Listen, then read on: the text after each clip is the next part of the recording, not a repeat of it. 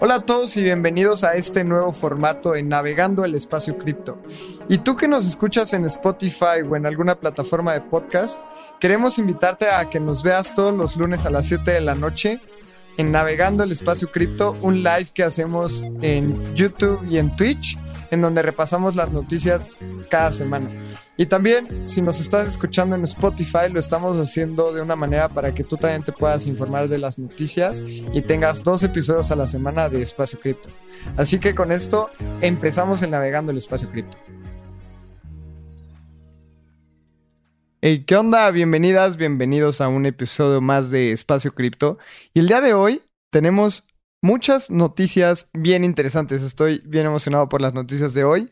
Ahí les va un headline de cada una de ellas. Tenemos NFTs en Bitcoin, Abraham. Ordinals, el protocolo que permite esto. Vamos a hablar también de Celsius, que es la... Vamos a hablar de Celsius y fue una gran mentira todo lo que pasó con Celsius. Uniswap genera rivalidad entre inversionistas a partir de votaciones sobre el protocolo y vamos a hablar mucho de eso. Y FTX amenaza con demandar a los políticos si no devuelven sus donaciones. Además, Justin Sun listó la deuda de FTX como activo en Huobi y esa está buenísima. Immutable X lanzará un sistema de pasaporte para hacer onboarding de nuevos usuarios. Y Blur contra OpenSea, agujero en la lista negra de Seapoint. Y esto significa una batalla entre marketplaces que aceptan royalties para los creadores de NFTs y otras que no. Starkware por fin se vuelve open source y más hackeos de 120 millones de pérdidas. Abraham, esas son las noticias del día de hoy. ¿Cómo estás? ¿Cuál te emociona más? Bien, pues hoy son noticias raras. No sé si alguna me emociona en especial. Y estoy emocionado por este navegando. Siempre es bueno volver a grabar. La semana pasada estaba listo para grabar, pero se, que, se me cayó el internet. Y eso pasa cuando hacemos televisión en vivo.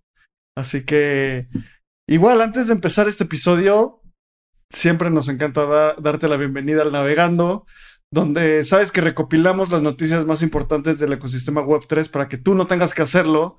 Aquí te informamos sobre cripto, NFTs, DAOs, los precios, DeFi y mucho más. Y antes de empezar, recuerda unirte a nuestra comunidad en Telegram ve a Telegram y busca espacio cripto, ahí estamos.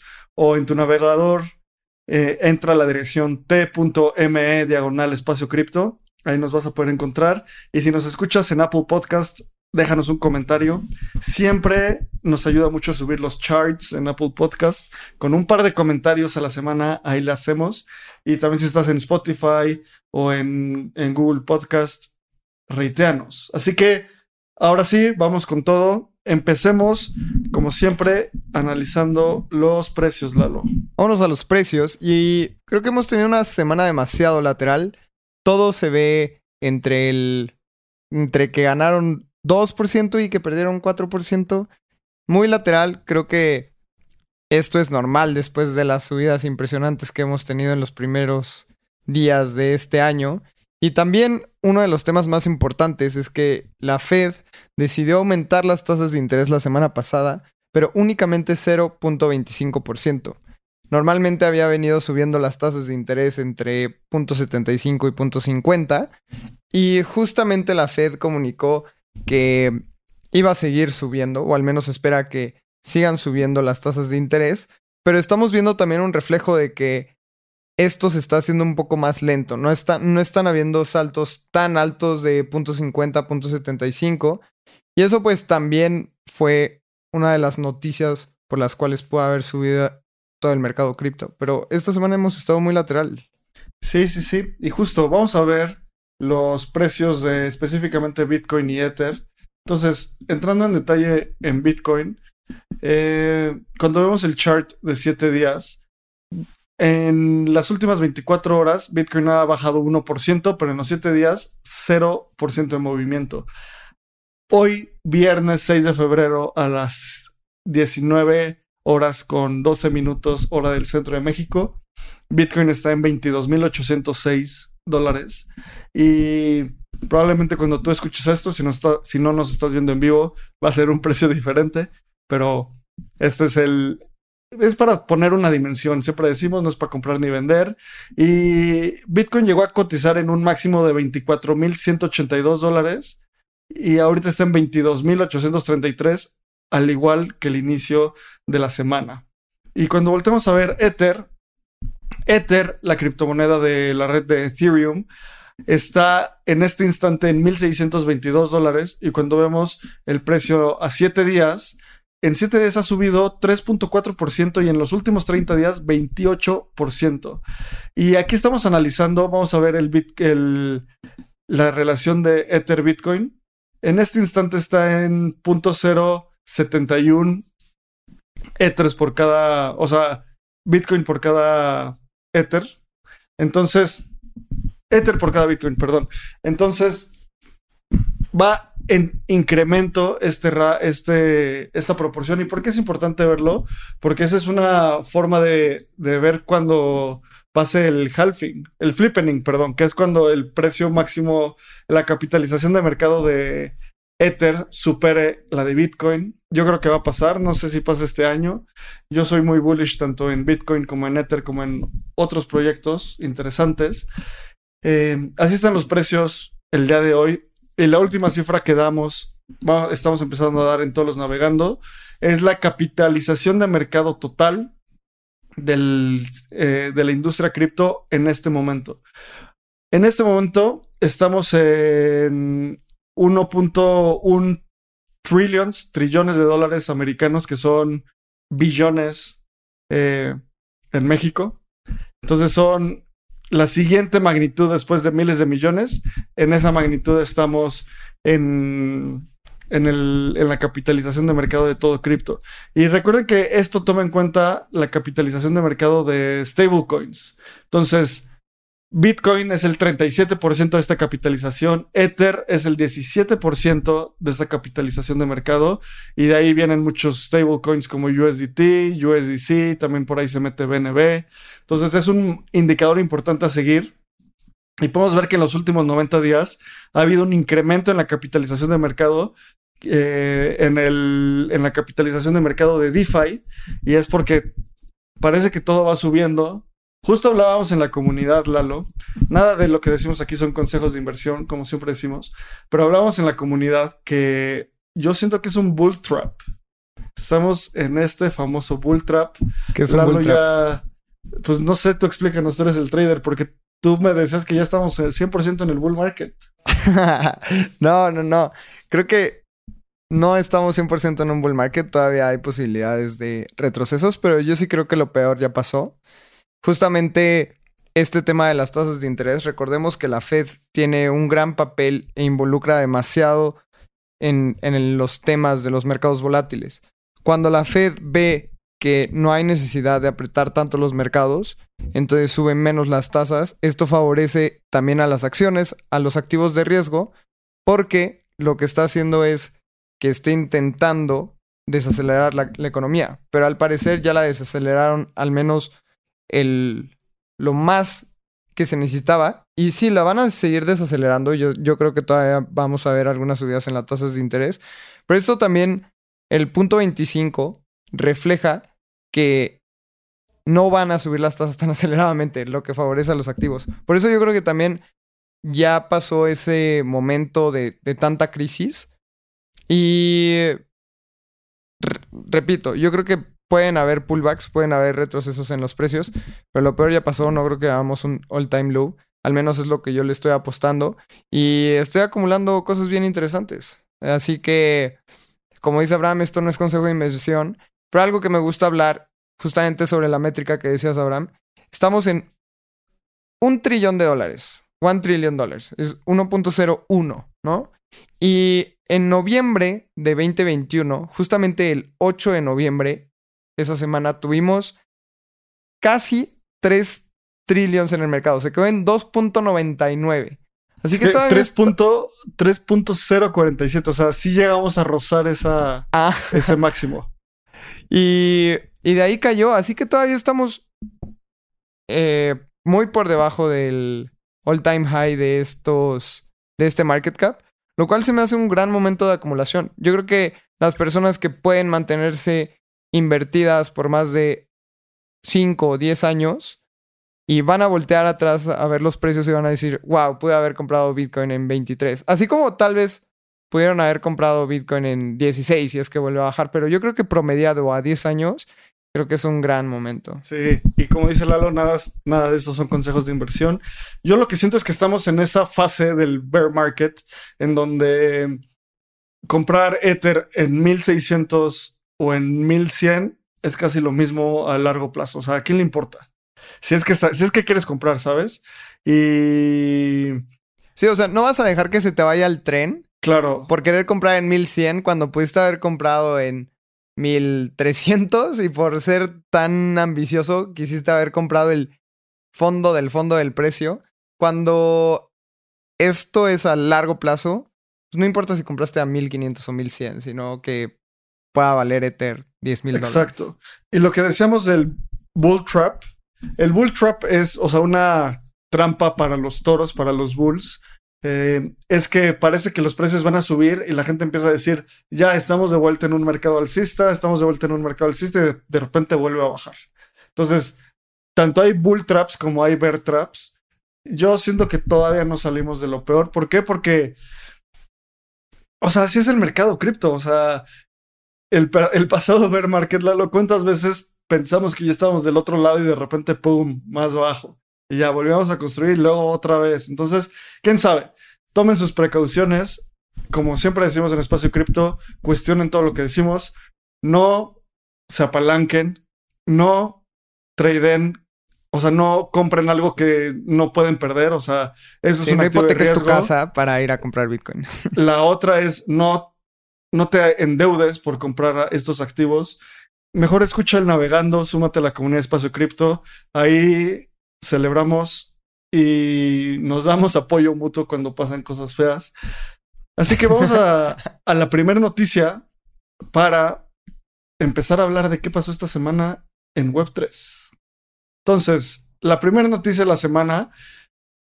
Primero, el CEO de FTX le anuncia a las personas que recibieron donaciones de Sam Bankman Fried que tienen que regresar los fondos a más tardar el 28 de febrero.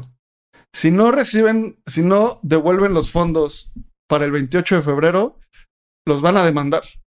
Y a ver, recapitulando un par de las noticias que dimos la semana pasada, hace un par de semanas, Lalo, ¿te acuerdas que dijimos que de los diputados y senadores y senadoras y diputadas de Estados Unidos, qué porcentaje de ese de esa gente recibió donaciones de Sam Bankman Fried y FTX, ¿te acuerdas? Un, tercio, ¿no? Un tercio. Qué locura. Entonces, o sea, lo que poníamos es el.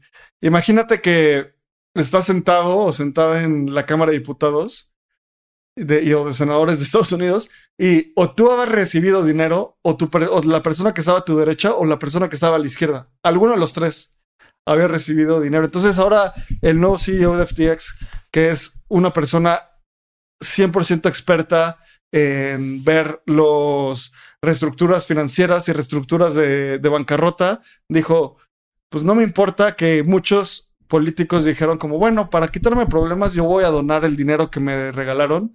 Pues bueno, qué bueno que, lo, que tú donaste ese dinero, pues, pero no es el dinero que te dimos, así que dánoslo de vuelta.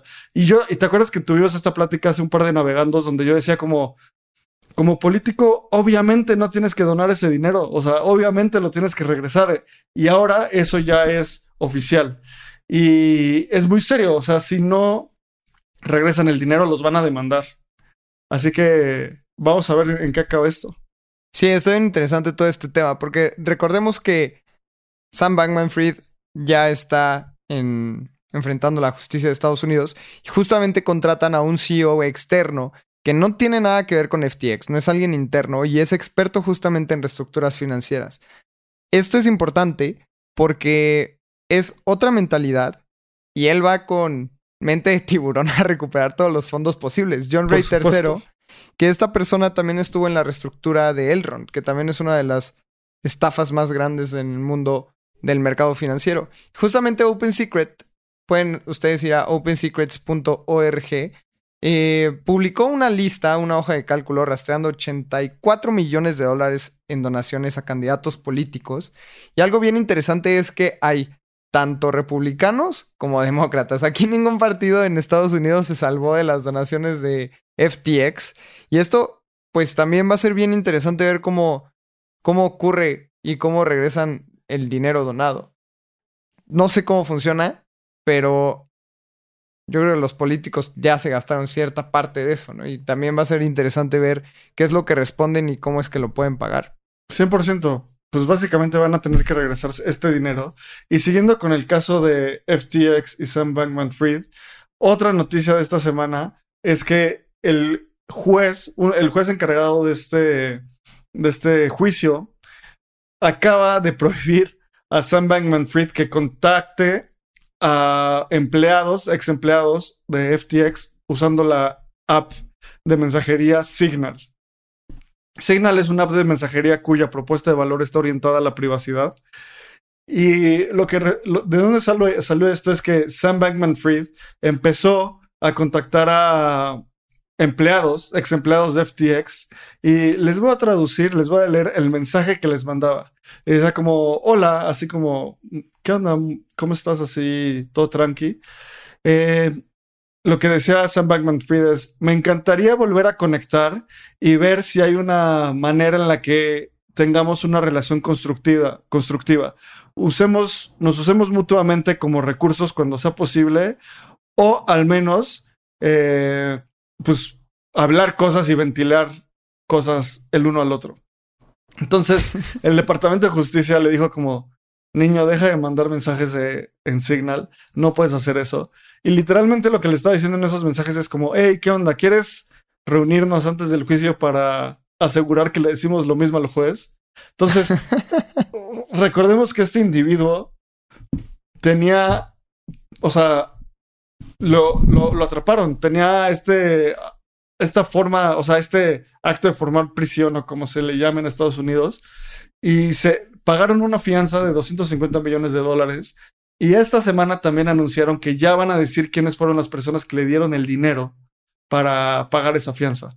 La defensa de Sam Bankman Fried decía como, no, no, no, este, no publiquen eso porque van a poner en riesgo a esas personas. Pues, pero no, sí las van a publicar. Entonces, Sam Bankman Fried parece que cabe un hoyo más profundo apenas, o sea, es como esas parodias donde Donald Trump agarraba su celular y todo su equipo político está así como, no, por favor, que no tuite. Seguro los abogados de Sam Bankman Fried están igual, así como que se cae este mocoso. Estoy muy de acuerdo, además está muy acorralado. Y algo que me interesaría saber es en dónde está también Trabuco, que eh, era su socio en Alameda Capital, y también eh, Katie, que también ella está súper involucrada. Como que nada más ha estado todo enfocado al juicio de Sam Bankman-Fried. Obviamente él era la, la cabeza. Pero también hay mucha gente que está huyendo con suficiente dinero de, del caso de FTX. Así que primero van a ir, yo creo, por el pez grande. También es un tema demasiado político, todo este tema. Así que vamos a ver qué pasa. Yo creo que el tema de FTX está bien claro. Y también me gustaría saber qué es lo que va a pasar con FTX al final. O sea, está este nuevo CEO recuperando todos los activos y van a regresar el dinero de los usuarios. Justamente el día de hoy los gemelos Twinkleboss de, de Gemini publicaron que habían logrado llegar a un acuerdo con DCG y poder pagar 80 centavos por cada dólar de los usuarios de, de Earn. O sea, este tipo de resoluciones son muy positivas y ojalá podamos llegar a ver algo así parecido en FTX. Em, me encantaría ver eso. Yo creo que es más complicado de lo que parece. Pero me encantaría también, Abraham, pasar a la locura que hizo Justin Sun en Huobi. Porque está muy ligado a todo este tema que hemos estado hablando de FTX. Y les, les voy a platicar qué ocurrió. Justin Sun listó la deuda de FTX como activo en Huobi. El token se llama FUD. F F-U-D. En inglés es Fear. Exactamente eso. on doubt and, Fear, uncertainty, and, doubt. Entonces, ¿qué pasa aquí? Si tú compras un food, el food equivale a un dólar. Y se lanzarán 20 millones de foods. Supuestamente, el precio correcto, una vez que se liquide la deuda, es un food igual a 5 dólares. Entonces tú puedes ir a comprar, entre comillas, entre la deuda de FTX y decir, ok, voy a pagar un dólar por cada food y al final espero que me regresen 5 food. Entonces, eh, la deuda confirmada son 600 millones de dólares de acuerdo con información publicada, por lo que solo lanzaron 20 millones de food y 40 millones de food se lanzarán posteriormente. Esto ha tenido un montón de temas legales porque están diciendo que esto es un security y probablemente sí lo es. Y no se espera que la deuda completa de FTX sea cubierta por estos tokens. De hecho, algunas personas argumentos, argumentan que esto infringe la ley de securities, como lo estábamos hablando. Abraham, ¿qué opinas de esta noticia? Porque a mí se me hace oportunista, de mal gusto, y no creo que es el food se pueda respaldar tan fácil así como de, ah, en un futuro va a valer 5 dólares eh, por cada food que hayan comprado el día de hoy. Se me hace una porquería. O sea, no hay mucho que decir. Yo cada vez tengo una postura más dura de señalar lo que creo que no está bien en la industria y señalar si alguien creo que es, que es un scammer. Justinson tiene una cola gigante que le pisen. Primero con Tron, luego dejando Tron. Todo su. No sé, sus que veres con Huobi. Y lo que yo no termino de entender es de dónde sale esta deuda. O sea, está listando asumiendo que acaso Huobi tenía 40 millones de dólares en FTX y por eso la puede listar. O sea, ¿qué está colateralizando esta Es un sintético. Claro, pero, o sea, para ese sintético necesitas tener un respaldo de esa colateral, porque si, si solo es un mercado de predicciones, pues no puede ser, no puede ser, no tiene ningún respaldo de que eso tiene algún valor, ¿sabes? No, Eh, claro. Y lo hemos visto también en FTX lo vimos, ¿no? Cuando, cuando eran las elecciones de Biden y Trump, podías invertir en un token que se llamaba Trump de- dentro de, de FTX si creías que Trump iba a ganar la presidencia. Justo son mercados de predicciones que no tienen ningún respaldo y nada te asegura de que Huobi te va a pagar 5 food o quién te lo va a pagar. A mí esas son de las cosas que es como ¿quién quién va a pagar eso? No sé, es, además se me hace como, a ver, recordemos qué es un security. Un security es esta figura de activos financieros que pasa por el Howey test y el Howey test tiene cuatro pilares. Tiene que ser, o bueno, cuatro reglas. Una inversión de dinero en una empresa común con expectativa de un rendimiento futuro que vendrá derivado de los, de los esfuerzos de alguien más. Entonces aquí tú estás comprando un, un activo donde eventualmente esperas que tenga una, ese colateral, pues te lo regresen y que ese sea el precio justo, pero eso va a venir derivado de los esfuerzos de la reestructura de FTX, ¿sabes? Entonces se me hace como bien malo, no sé cómo, se me hace como de lo más bajo de por qué, o no sé si de lo más bajo, pero de por qué mucha gente fuera de la industria cripto dice como, ah, son un montón de crypto bros privilegiados tradeando dinero que pueden perder y que no les importa nada más que hacer dinero. Pues sí, a la gente que hace este tipo de cosas obviamente se cae en ese demográfico. Y lo peor es que es gente tan ruidosa que contagia a la industria. Entonces, públicamente, no lo apoyo. Sí, podemos ver, hay una cuenta de Twitter que se llama DebtDAO, o sea, Deuda DAO, y justamente publicó un hilo que dice, el token food, que es FTX Users Debt, o sea, el acrónimo es distinto. También son tan creativos como cuando, cuando, cuando Terra tenía como el eh, Terra Found- Foundation Guard, que era como Let's Fucking Go, LFG. Sí. o también el GTX, el, el nuevo exchange que quieren sacar los Sí. de Theorbo Ay, no, Capital. qué, qué cringe. Sí, Pero es- bueno, es- sigue. Bueno, dice, el token Food FTX Users Debt es un bond token creado por DevDAO en ventaja hacia los creditors de FTX. Dice, DevDAO ha sido notificado de una deuda de aproximadamente 100 millones de dólares por los creditors de FTX, con un supply inicial de 20 millones de tokens, representando 2% de la deuda de FTX. Cada token de Food tiene un valor de un dólar. Una vez que FTX confirme que la deuda actual eh, en, su en su base de datos o una confirmación oficial, DevDAO va a mintear tokens adicionales proporcionalmente a lo que se confirme la deuda y se distribuye como un airdrop a todos los food holders. Lo que estoy leyendo no tiene ningún sentido. Están diciendo, en algún momento les vamos a hacer un airdrop de la cantidad que oficialmente se diga que, va a haber y te va a llegar como un airdrop. Eh, después dice, nada más faltan dos tweets. Em, como la manera más efectiva de, eh, de efectivo y costo de priorizar la deuda de FTX es en la blockchain, Food Creditors también tienen el derecho de claimear deuda de FTX. DevDAO. Derecho según quién también, o sea.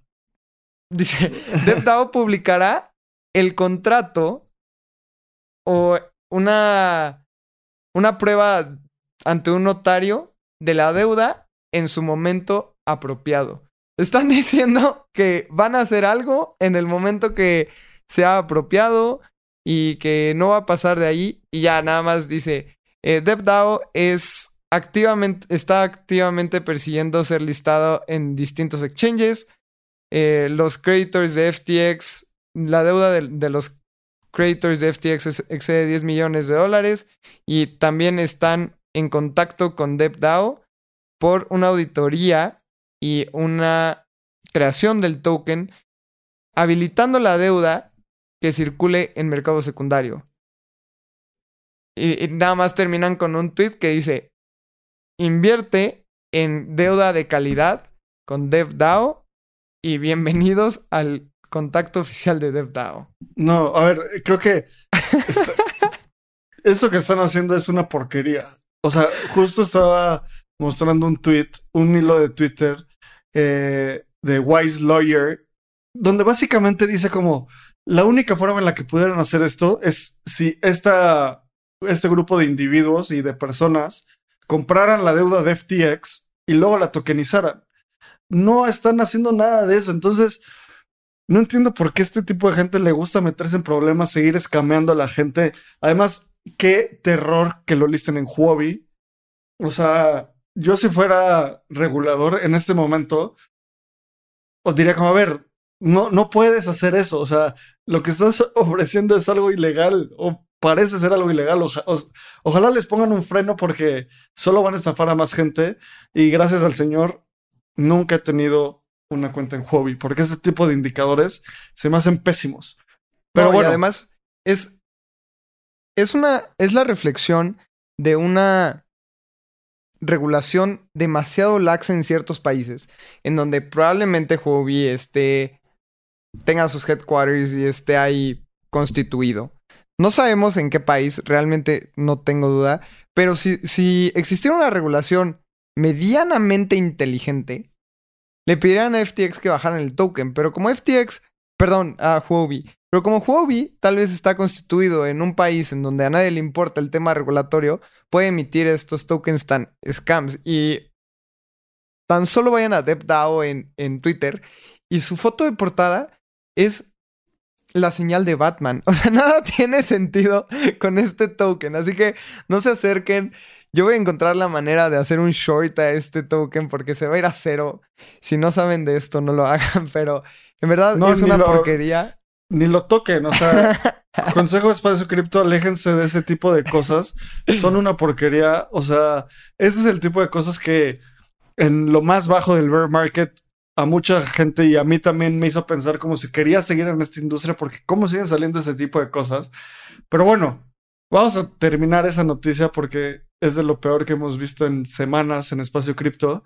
Y vamos a pasar a una noticia que creo que es buena, que Lalo dio el primer sobre los gemelos Winklevoss. Así que vamos a la siguiente noticia, Lalo.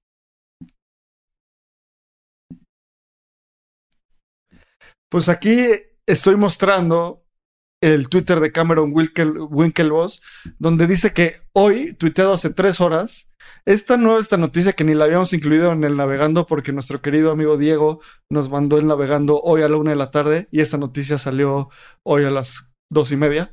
Entonces, hoy se anunció, hoy anuncia Cameron, Cameron que Gemini alcanzó un acuerdo con los, o sea, con Genesis Global Capital eh, para que se respete la, la deuda en una proporción para los usuarios de Gemini Earn, que tenían ahí cientos de millones de dólares. Y algo que me gustó mucho de, esta, de este anuncio, y voy a abrir el thread, es que Cameron Winklevoss dice que además Gemini perdón, va a contribuir con 100 millones de dólares para que los usuarios de Earn eh, sean compensados. Entonces, se me hace muy adecuado esto. Ahorita checamos eh, si fue el, 80, o sea, 80 centavos por cada dólar o, cuál fue la, la, proporción. Pero que además Gemini ponga 100 millones de dólares se me hace como muy... de mucho respeto. Porque ellos también ofrecían este producto. No solo fue... O sea, Genesis les quedó pésimo. Eh, rompieron su colateral, básicamente no pudieron respetar sus deudas. Y lo que dicen los hermanos Winklevoss es como, bueno, pero pues nosotros también tuvimos que ver, vamos a poner 100 millones de dólares. ¿Cómo ves esto, Lalo? Se me hace lo correcto. Además, justamente está, están diciendo, estamos comprometidos con el ecosistema. O sea, sabemos que no nos aliamos con las personas correctas, aunque tal vez se veían como las personas correctas DCG y cayeron en bancarrota. Y Gemini justamente no tenía nada que ver en esto. Sin embargo, estaban brindando el servicio con DCG. Y eso los hace igual de culpables, en mi opinión, que DCG en sí. Entonces ellos están diciendo, estamos buscando las maneras de solucionar esto, vamos a poner además 100 millones de dólares. Y justamente Bankless hace tres horas tuiteó, DCG, Gen Capital y Gemini están eh, de acuerdo en recuperar cerca de 80 millones de, de eh, perdón, 80% del capital de los, de los creditors. Así que dice, tal vez no todos los FTX fallouts han llegado a una pérdida total. Así que esto es, es muy interesante y es una de las cosas que me gustan de los exchanges serios. Habíamos dado puras noticias malas de los exchanges y al menos eh, Gemini está tomando responsabilidad y haciendo algo bien para el ecosistema. O sea, no, no van a recuperar el, el, dinero completo o va a ser muy difícil que lo recuperen, pero están dando soluciones y al final tú como usuario, en el momento que aceptas términos y condiciones, estás confiando tu capital a personas. Así que no confíes. Yo te aconsejo muchísimo que te vuelvas una persona de carteras frías, de carteras no custodial, pero si tienes activos en tus exchanges, sepas que estás siempre expuesto a este tipo de cosas, aunque el exchange lo haya hecho de la mejor intención y de la manera más responsable. Hasta DCG cayó en bancarrota. Sí, sí, sí. Eh, bueno, DCG no ha caído en bancarrota, fue Gemini, Eh, ¿no? Gem- Génesis, Génesis, Génesis. Génesis. Sí, sí, sí. Y, y creo que algo que respeto mucho de esto es que también, o sea, a- habiendo trabajado en un exchange varios años, muchas de la, o sea, es difícil hacer un due diligence tan profundo. Parece que Gemini era de lo más serio del ecosistema y fracasó. Entonces, Y yo creo que, que lo es. O sea, Gemini es de lo más serio del ecosistema. Cayó perdón, en un error. Genesis. Sí, sí, sí. O sea, parecía que Genesis era de lo más serio.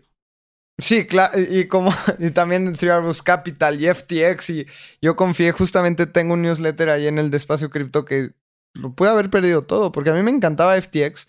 No sé por qué todo mi capital no lo tenía ya. Obviamente es por un tema de diversificación de, de activos. Pero créanme que vale la pena muchísimo diversificar en donde tienen todos sus activos. Y también háganse non-custodial. Es muy fácil el tema de la custodia. Nada más hay que educarnos. Y, y como spoiler, estamos creando un producto de educación muy interesante. Así que ya fue suficiente spoiler por el día de hoy sobre eso. Vamos a la Vámonos. siguiente noticia. A la siguiente noticia. Otra mala noticia, pero otra mala noticia de alguien que lleva, Esperábamos o sea, una mala noticia. Claro, la noticia, y la vamos a dar rápido. Celsius se. eh, entró esta persona, Amy Patron, para hacer como toda la investigación legal de cómo fracasó Celsius. Y su reporte en un par de oraciones es, fue un fraude todo el tiempo. Lo único que hacían era pompear el token de Cell para poder liquidar más deudas. Nunca fueron solventes. Aceptaron deudas con poca colateralización de jugadores como Three Arrows Capital y FTX. Y el ex CEO Alex Mashinsky todo el tiempo estaba mintiendo. Y lo importante es que esa persona que entró a, hacer como toda la evaluación legal de la situación de Celsius eh, tiene acceso a Slack, tiene acceso a todos los, los reportes que hubo en Celsius. Y ¿qué era Celsius, Lalo? Era este lugar donde tú depositabas tu dinero y te daban rendimientos. Algo como BlockFi, como Gemini Earn, como muchos de esos productos. Y al final quedaron con una... parece que en abril tenían una deuda de mil millones de dólares y hoy tienen una, un hoyo en sus balances de más de cinco mil millones de dólares. Entonces todo fue una porquería. Y yo me acuerdo que en algún momento usé Celsius. Creo que todavía me llegan sus anuncios de que tengo ahí centavos de dólar porque saqué todo mi dinero de ahí. Y luego en Twitter estaba este señor Alex Mashinsky todo el tiempo peleándose con gente. Todo el tiempo peleándose con gente, con esta playera de Banks are not your friends, los bancos no son tus amigos y pues ellos resultaron ser un banco, no nuestro amigo. Así que otra porquería y qué bueno que yo creo que va a terminar en la cárcel esta persona. Sí, demos un resumen de todas las cosas tan locas que pasaron con Celsius. En 2018, Celsius se anunció que había levantado 50 millones de dólares en el ICO de su token Cell, pero solo levantaron 32 millones. Desde ahí empezaron las mentiras, desde antes que se pusieran las cosas más feas. Después, daba intereses de hasta el 18% que nunca anunciaron cómo es que los estaban generando.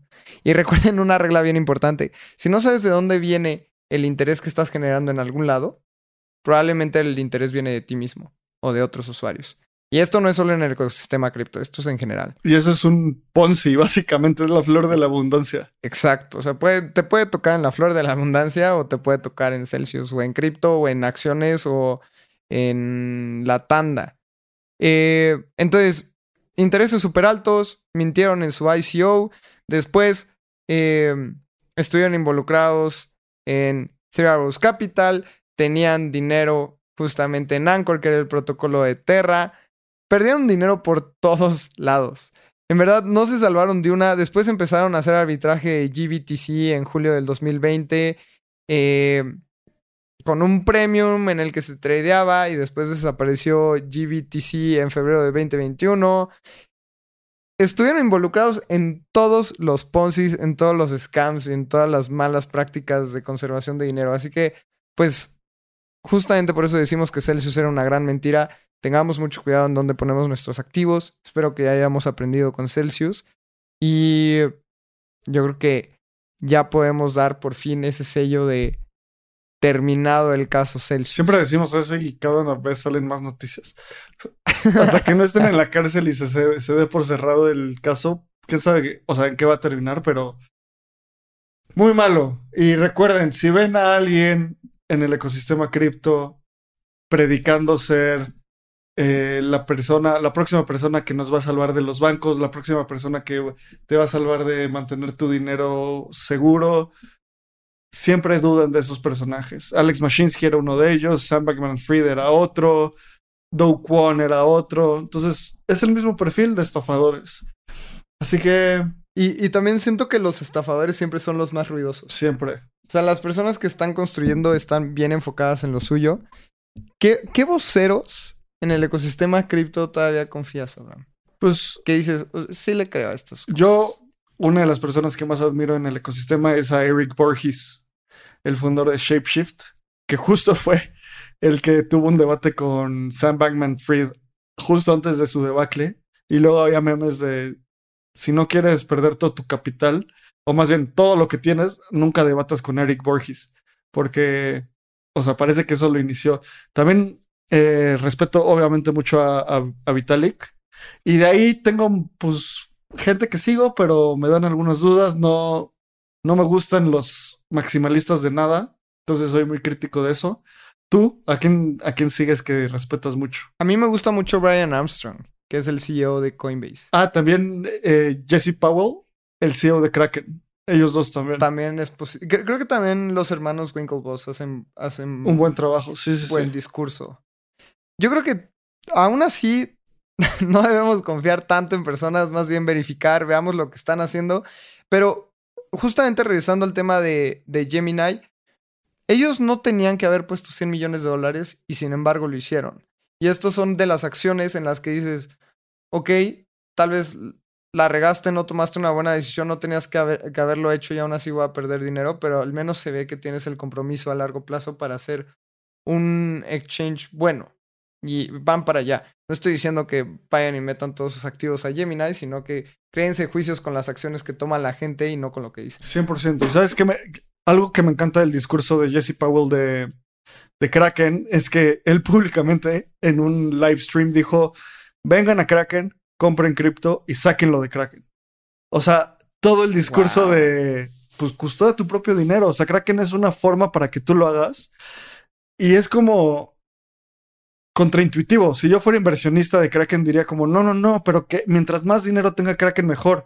Y el CEO dice, pues no, el ethos de cripto es custodia tu propio dinero. Kraken tiene que ser una puerta de entrada y nosotros tenemos que ser, o sea, Kraken tiene que ser productos como puertas de entrada y generar valor ahí, pero que cada quien tenga su propio dinero. Entonces eso, cuando vi que dijo eso, fue como todo mi respeto. Qué chido. ¿Sabes? Ajá.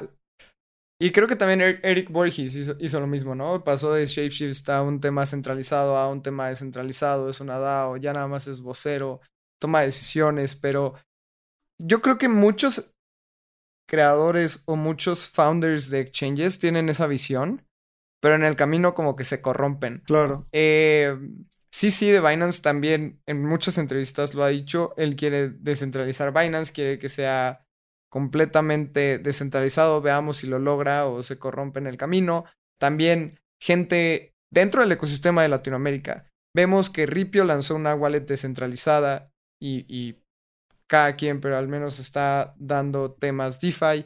Eh, también en algún Twitter Spaces, Daniel Vogel, founder de, de Bitso, habló sobre, sobre un tema DeFi también dentro de Bitso. Así que veamos hacia dónde va esto y recordemos que estamos demasiado temprano en el ecosistema. Como alguna vez Abraham dijo, hay que descentralizar para después descentralizar. Así que me agrada hacia dónde vamos, me agrada ese discurso, veamos si se ejecuta y si en unos 10 años podamos estar contentos de estas predicciones. Claro. Ah, y una persona que más también respeto su criterio es Lalo Crypto. Lalo Crypto, aquí enfrente Está de Está medio güey de repente. Sí, pues sí. Da malos consejos de inversión, pero vamos a la siguiente noticia.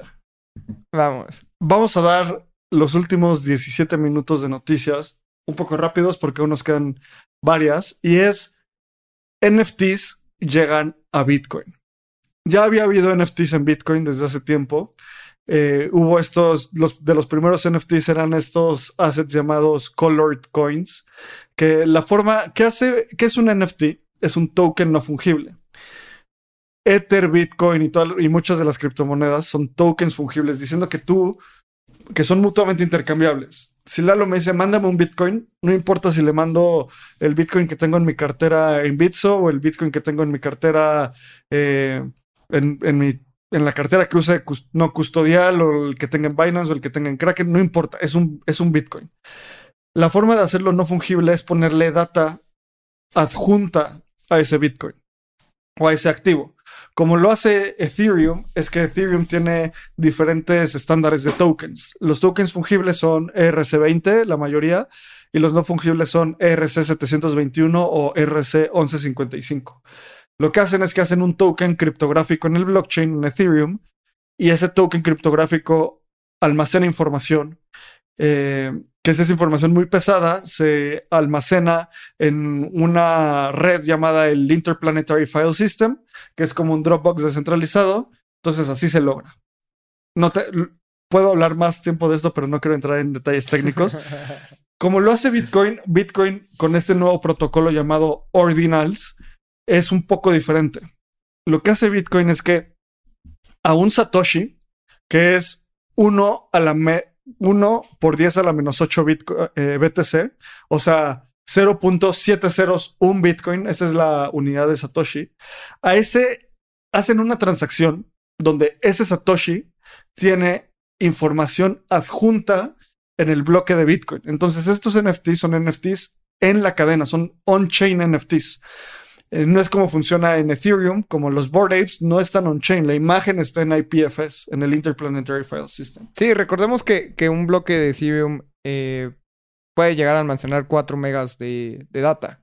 Entonces, justamente aquí es en donde se almacenan y se comprimen todos estos NFTs. Y se me hace bien curioso porque el protocolo no los llamó NFTs, sino los describe como un Digital Artifact.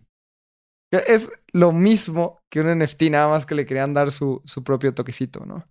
Y esto es bien interesante porque ha dividido muchísimo las opiniones entre la comunidad Bitcoin. O sea, los maxis Bitcoins de corazón están muy enojados porque no es la visión de, Satoshi, pero a mí se me hizo bien interesante lo que hizo, dijo Dan Held, porque Dan Held es eh, uno de los mayores Bitcoin maxis del ecosistema y de hecho él estaba a favor porque dice, esto es bueno para Bitcoin. ¿Por qué es bueno? Porque trae más casos financieros a Bitcoin y creas más demanda por espacio de bloques en Bitcoin, que esto se deriva a pagar más fees. Y dice, my take, si tú pagas un fee dentro de, de la blockchain de Bitcoin, no es spam. Bitcoin es permissionless, no tienes que pedir permiso y no puedes parar que alguien construya sobre Bitcoin de, cualquier manera. Yo creo que esto es lo que yo también opino. Si estás creando demanda por una blockchain, está bien. Tampoco creo que el ecosistema de los NFTs tenga gran futuro dentro del ecosistema de Bitcoin, pero al final es innovación sobre innovación y esto va a construir tal vez cosas nuevas en, en la blockchain de, de, Bitcoin. 100%. ¿Tú qué piensas? Estoy de acuerdo. Y también, ahora vamos a poner la postura, la otra postura polarizante que hubo en el ecosistema de Bitcoin. Muchos maximalistas de Bitcoin dijeron, este tipo de protocolos lo que están haciendo es traer a sus imágenes capitalistas al hermoso protocolo de Bitcoin. Y lo que dicen es que el objetivo de Bitcoin es ser dinero. Lo único que tiene que hacer Bitcoin es procesar transacciones de Bitcoin, no hay más. Es como el caso de uso del oro. El oro es valioso porque tiene un valor monetario. Tiene algunas implementaciones como, pues no sé, hacer cables, hacer joyería, pero son las mucho menos. Hay mucho más oro en bodegas como activo financiero, o sea, en bóvedas, que como para su uso. Entonces, mucha maximalista dijo, no, tenemos que utilizar Bitcoin como medio de transacción y es lo único. Lo que el problema con esto es que le quita demasiada pues, usabilidad a Bitcoin. Entonces, con, con eso, eh, entré en este debate de si debería de tener NFTs o no. Y también algo súper interesante es que en Bitcoin se genera un bloque en promedio cada 10 minutos. Y hubo bloques enteros que fueron utilizados por el protocolo de Ordinals, porque toda la data en el bloque de Bitcoin es utilizada para hacer estos NFTs, lo cual hizo que eh, se elevara el costo de las transacciones en la red de Bitcoin y empezó a haber gente que decía como eh, gente, o sea, pueblos marginalizados en países en desarrollo van a tener que pagar más para correr sus nodos de Bitcoin. Eh, y entonces estos JPEGs, estos dibujos en el, en el blockchain son solo símbolos de estatus. Y es, a mí me da este tipo de posturas como aversión porque es, esta persona siento que está hablando desde su total privilegio y desde su total maximalismo por Bitcoin. No está considerando nada de la tecnología. La postura de Dan Held se me hizo muchísimo más adecuada. Es así como, a ver, si tan permissionless somos, pues que el mercado decida si este tipo de implementaciones son lo que quiere o no, ¿sabes? Y si no, si es un fracaso, pues ni modo. Así que, bueno, eso es lo que yo también creo. Eh... Y también recordemos que un punto bien importante es que a la gente en general que no está metida en el ecosistema cripto y le dices, wow, utiliza este activo para transaccionar y tú apenas puedes comer y utilizas Bitcoin, Bitcoin es demasiado volátil. Y eso era algo que estábamos platicando justamente a Ana que, que ella es eh, abogada en, en, Venezuela y creó una de las leyes más importantes en Venezuela y después ahorita está trabajando en, en, en Reserve. La pueden encontrar como Crypto Lawyer en Twitter y tiene un gran número de followers. Y dice, es que yo fui a El Salvador, viví en El Salvador. La gente en verdad no puede estar expuesta a la volatilidad de Bitcoin. Y creo que los Bitcoin Maxis es como, utilicen Bitcoin como moneda de curso legal. No muchas personas se pueden permitir ese lujo de utilizar Bitcoin y estar expuestas a la volatilidad. Deberían de utilizar una moneda estable y, tal vez me pueden linchar por esto porque sabemos que las monedas estables están pegadas al dólar, que es un activo que puede controlar el gobierno, pero las personas transaccionan con el dólar y funciona porque es lo suficientemente estable como para poderlo recibir y al día siguiente ir al súper y comprar, em, comprar cosas para vivir. Eso puede pasar o no con Bitcoin. Así que es, ese tipo de posturas, la que le diste a Abraham, a mí también se me hace demasiado privilegiada en el sentido de que gente en un país tercermundista no va a poder operar con Bitcoin. La gente en un país tercermundista que no tiene eh, una seguridad económica no va a estar expuesta a la volatilidad de Bitcoin, sea el fee que sea. Pero bueno, yo creo que nos estamos yendo un poco del tema y tenemos hoy Community All Hands, así que vamos a la siguiente. Vamos. Entonces, como dijimos hace un par de semanas, Uniswap va a tener una implementación en Binance Smart Chain. Y cuando leí este, este anuncio, eh, mucho, mucha gente empezó, o sea, que Uniswap hacía una implementación en Binance Smart Chain, mucha gente decía como, están abandonando Ethereum, no sé qué, y no, no, solo están implementándolo en Binance Smart. Ya también está en Optimism, está en Arbitrum, está en Ethereum Mainnet. Y para lograr este, este puente, hubo una votación en el foro de Uniswap para ver en qué, qué puente utilizar. Y había dos principales contendientes. Estaba Wormhole o Layer Zero. Wormhole es apoyado por un, una empresa financiera market, market, maker y venture capital llamado Jump y Layer Zero es apoyado por Andreessen Horowitz. Entonces los dos VCs se pusieron a pelear y a votar. Andreessen Horowitz no pudo votar sus, creo que son 10 millones de tokens o algo así. 15, millones, de, tokens, porque los tenían custodiados en algún lugar. O sea, básicamente ellos no tenían las llaves privadas y no pudieron votar. Que lo tenían vested. O sea, creo que no, no lo podían sacar porque lo tenían en un contrato inteligente que se iba a hacer vested. Creo que, o sea, también lo tienen custodiado. O sea, ellos no tienen la custodia de, de este dinero. Por lo tanto, no pueden firmar con esas llaves privadas. Y pues sí, o sea, al final se votó por Wormhole y Andreessen Horowitz dijo, no, oigan, pero yo también quiero votar y no puedo. Pues ni modo, tienes que votar un chain y eventualmente vas a tener que, que votar un chain. Y esta implementación tiene que salir antes del primero de abril porque después de que salió la copia de Uniswap, SushiSwap, se introdujo una licencia para que no pudieran copiar su código fuente y esa licencia vence el primero de abril. Entonces, a ver cómo se desencadena esta noticia. ¿Cómo la viste, Lalo? Esto se me hace bien interesante porque más allá de, del tema de los votos, que estuvieron bien cerrados, creo que fue una decisión como el 51 contra el 49 y yo no había visto algo así dentro de, del ecosistema de Ethereum. Normalmente o la cantidad que votaba en contra era gigantesca o la cantidad a favor y aquí es como una pelea muy interesante en el tema de los votos. Siento que detrás está este meme en donde está Batman y está Iron Man y se están como peleando a billetazos. Porque siento que Jump estaba votando a favor justamente para generar más revenue en Binance Smart Chain y A16C tenía otros objetivos. Entonces siento que eran como estos dos superhéroes peleándose a billetazos. Al final pasó la propuesta y, se va a implementar dentro de Binance Smart Chain o, o BNB Chain, que ya no es Binance. Pero creo que también esto refleja todavía el poder de decisión que tienen los VCs dentro del ecosistema de DeFi.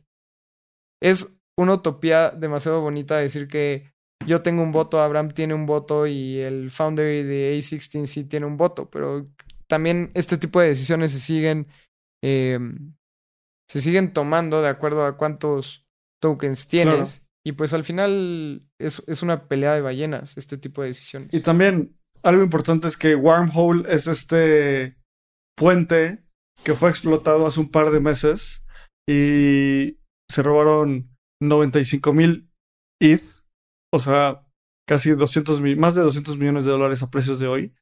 Y también eh, Layer Zero tuvo rumores de que tenían una, una puerta trasera para manipular el código y lo negaron. Entonces, nadie se salva de esto. Lo importante es que se tomen decisiones descentralizadas y que los VCs no tengan tanto poder sobre los protocolos cripto. Así que vamos a las siguientes noticias para ir cerrando. Vámonos. La siguiente noticia, y la damos rápido, es que Immutable X va a lanzar un, un producto que se va a llamar un pasaporte para que más gente, más jugadores, más gamers vengan a la Web3. Este pasaporte vas a tener, vas a poder almacenar tus llaves privadas, vas a poder hacer sign-in con Web 2 y creo que es algo muy natural porque los gamers solo quieren jugar, ¿sabes? No les importa tanto cripto, no les importa tanto Web3 e InmutableX está abordando este segmento de usuarios y va a ser muy importante que los aborde de la forma más adecuada. Así que vamos a... Esa es la noticia de Starware. Vamos a ir cerrando dos noticias más. Vamos con la siguiente, Lalo. Hayas hablado de Immutable X, nada más quería mencionar que era la noticia de Immutable X. Ah, perdón, Immutable X, sí. Y vamos rapidísimo a la de Starware, porque esta noticia es bien importante. Recordemos que Starware es, es un CK y está lanzado en, en Ethereum. Y justamente Starware ahorita está pasando la convención en Israel, en Tel Aviv, en donde anunciaron que van a hacer el código open source. Y esto es muy positivo para toda la comunidad porque por fin se puede mejorar esta herramienta y la comunidad va a poder hacer mejoras y que el código abierto, que Starware sea un código abierto implica que otros proyectos, redes o incluso desarrolladores de juegos y bases de datos puedan utilizar la tecnología, editar su código y personalizarlo. Así que esto se me hace muy muy bueno. Actualmente es utilizado justamente por Immutable X, Sorber y DYDX. A mí todo el tema del ecosistema de Layer 2 dentro de Ethereum se me hace de lo más positivo que va a existir a partir de hoy o a partir de esta, esta época después del merge y todo lo que está ocurriendo. Y es muy emocionante ver cómo distintas Layer 2 están dando sus saltos. Tuvimos a Arbitrum con su optimización de Nitro, ahora tenemos Starkware que hace open source, tenemos a Optimism haciendo cosas bien interesantes. Así que veamos cómo se desarrolla. Y esto es una noticia muy, muy buena para todo el ecosistema de Layer 2. Sin duda. Eh, pues vamos a la última noticia del día de hoy para hablar un poco de NFTs. Vamos. Esta es la noticia de la guerra entre Blur y OpenSea. Blur es un exchange de NFTs o un marketplace de NFTs, mejor dicho, como OpenSea. Un agregador yo le diría. Exacto. Entonces, lo que pasa es que OpenSea anunció que ellos van a ejercer y van a incentivar, o sea, van a aceptar que los creadores de NFTs tengan regalías. Y cualquier creador que no, o sea, que, que quiera tener estas regalías, tendrá que bloquear otros marketplaces de NFTs que no que no como respeten esas regalías, el, ejercer esas regalías. Y Blur tiene una, un abordaje completamente diferente, donde Blur dice, quiero hacer la experiencia, la mejor experiencia para traders de NFTs. Entonces, tengo que ofrecer los precios más bajos, entonces les tengo que quitar las regalías a los creadores. Em, cuando pasa esto, hace que muchas piezas importantes de NFTs como el, los Super Passes que hablamos hace un par de navegandos de Yuga Labs, que eran estos pases para poder jugar un juego con tus Board Apes, em, no se pudieran vender por Blur, porque no... Yuga Labs dice como yo necesito estas regalías, entonces voy a irme con OpenSea. Y Blur le encontró, ya había intentado obtener el que les quitaran este baneo o sea, esta prohibición de vender los tokens donde que sí se pueden vender en OpenSea. Y dijo como, bueno, para todas las nuevas colecciones lo voy a aceptar. Y OpenSea dijo, no, para todas las colecciones siempre. Si no, no te quito el ban. Y Blur encontró una forma utilizando el Seaport Protocol, que es un protocolo que creó OpenSea. Y con base en este protocolo pueden empezar a vender sus eh, implementaron este protocolo en Blur y así van a empezar a vender algunos de sus NFTs, de los NFTs que son disponibles Es- en OpenSea. Es muy interesante cómo funciona Blur porque Blur registra o más bien busca el contrato de, de la colección de NFTs y te lanza de todos los marketplaces el precio y les puede quitar las regalías. Entonces, si ustedes van a blur.io y buscan Bored Apes, van a ver que los Bored Apes en Blur son más baratos que en OpenSea. Justamente es por este tema de las regalías. Entonces están normalmente como 3% más abajo. Y también tengan muchísimo cuidado cuando compren en Blur por primera vez, porque también te listan NFTs robados o te listan eh, NFTs de SudoSwap que también no sabes de dónde vienen. Entonces es como este lugar, yo podría decir que es como un mercadito en donde te venden de todo, de todo, de cualquier lugar que provenga, a ellos no les importa si es robado, si no pagan royalties, cualquier cosa, ahí te la venden y ahorita soporta a OpenSea, a LuxRare, a Blur justamente y eh, son los marketplaces más importantes, pero como dice Abraham, eh, ya buscaron la manera. Justamente Blur tenía algunos bans de acuerdo a algunos protocolos, pero se ha encontrado la manera. Recuerden, si utilizan Blur, tengan mucho cuidado porque pueden estar comprando NFTs piratas. O bueno, no piratas, más, más bien robados.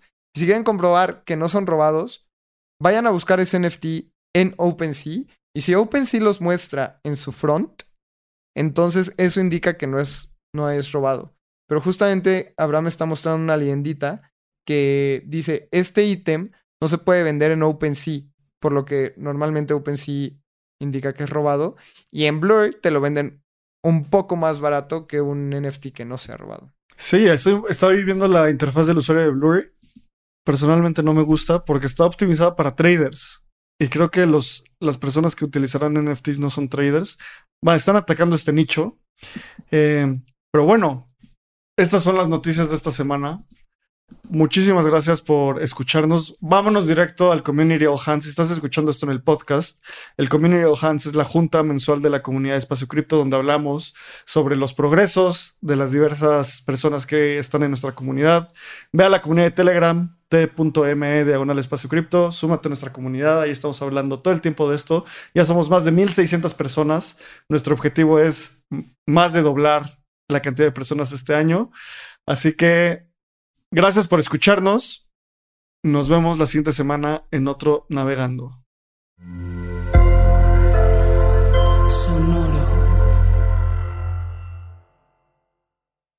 Este guion de Mundo Futuro lo escribió una inteligencia artificial. Imagina un mundo donde la tecnología se convierte en una extensión natural de nuestras vidas. Donde cada experiencia se eleva a niveles inimaginables de simplicidad. Un mundo donde los límites se desdibujan y las ideas se hacen realidad con un solo toque. El mundo cambiará más en los próximos 10 años que en los últimos 100. Yo soy Jorge Alor. Yo, Mario Valle. Y yo, Jaime Limón. No te pierdas Mundo Futuro, el principio del fin. Disponible en cualquier plataforma de podcast. Mundo Futuro, Mundo Futuro. It's time for today's Lucky Land horoscope with Victoria Cash. Life's gotten mundane, so shake up the daily routine and be adventurous with a trip to Lucky Land. You know what they say. Your chance to win starts with a spin. So go to LuckyLandSlots.com to play over 100 social casino-style games for free for your chance to redeem some serious prizes. Get lucky today at LuckyLandSlots.com. Available to players in the U.S., excluding Washington and Michigan. No purchase necessary. VGW Group, void or prohibited by law. 18 plus terms and conditions apply.